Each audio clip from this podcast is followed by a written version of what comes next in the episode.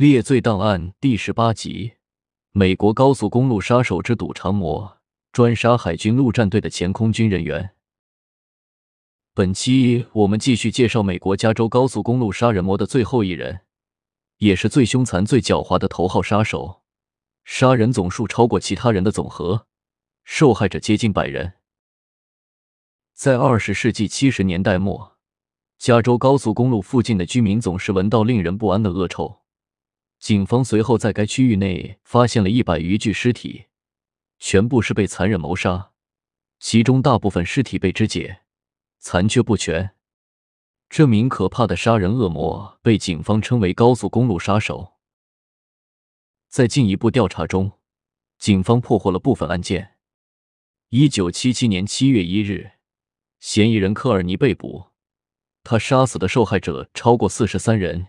一九八零年十一月，嫌疑人威廉伯宁被捕，他的受害者超过四十人。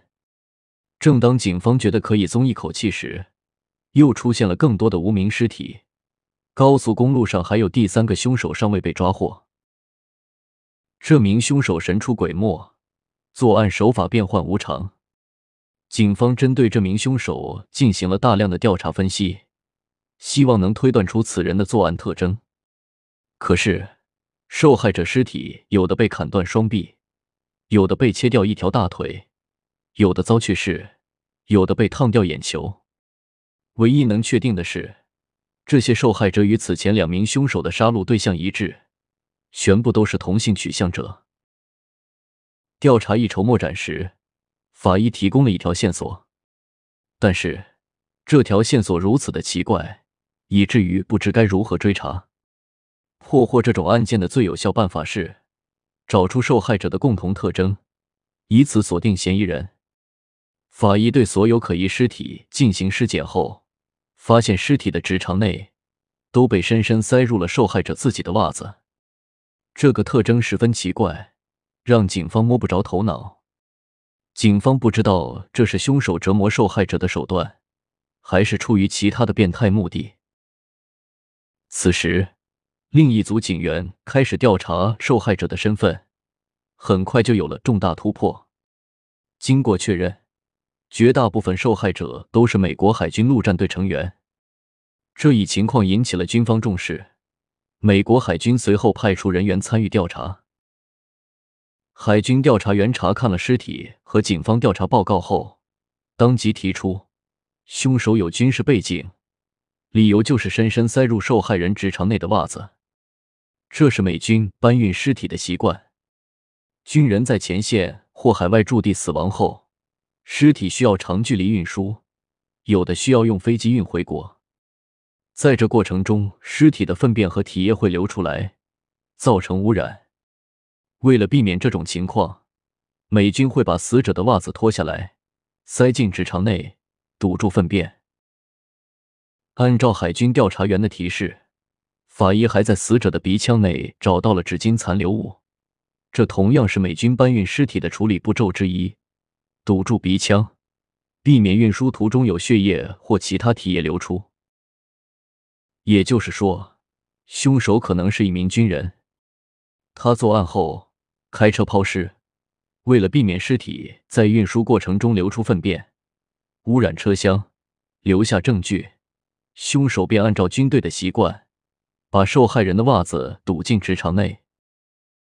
警方得知这条线索后，愈发觉得案件棘手。凶手受过军队的严格训练，有着很强的反侦查意识，破案难度可想而知。此时，杀人魔还在频繁作案。更多的尸体和残肢散落在高速公路两旁，死者同样是海军陆战队成员。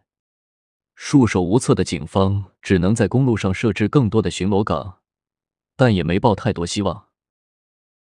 有时候瞎猫就是会碰到死耗子。一九八三年五月十四日，加州巡警查获了一名酒驾司机，在车辆后座发现了一具尸体。尸体被确认为海军陆战队埃尔托罗航空站的陆战队员，名叫甘布雷尔，双手被捆绑，裤子拉了下来。凶案组很快到达现场进行详细勘查，在车内发现了五十多张陆战队员的不雅照片，被拍摄者双目紧闭，怀疑已经死亡。此外，警方还搜获了一张记录卡片，上面密密麻麻写着两排人名。后来证明，这是卡夫的部分受害者名单。车主的名字叫兰迪斯·蒂文·卡夫。他就是警方苦苦搜寻的最后一名高速公路杀手。卡夫是如何成长为一名恐怖的连环杀手？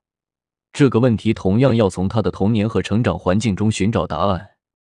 细荣雄已经将他的资料整理完毕，记录如下：卡夫出生在一个支持共和党的右翼保守派家庭，父母都是坚定的共和党支持者。在三岁的时候。全家搬到了极端保守的奥兰治县威斯敏斯特。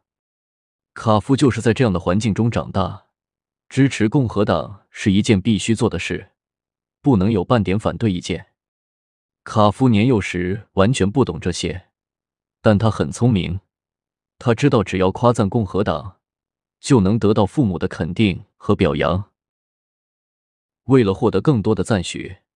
卡夫逐渐成为一个非常极端的共和党支持者，在高中成立了共和党后援俱乐部，定期参加支持越南战争的活动，每周进行共和党宣传。十九岁就开始全身心投入到共和党候选人的助选活动中。卡夫真的爱共和党吗？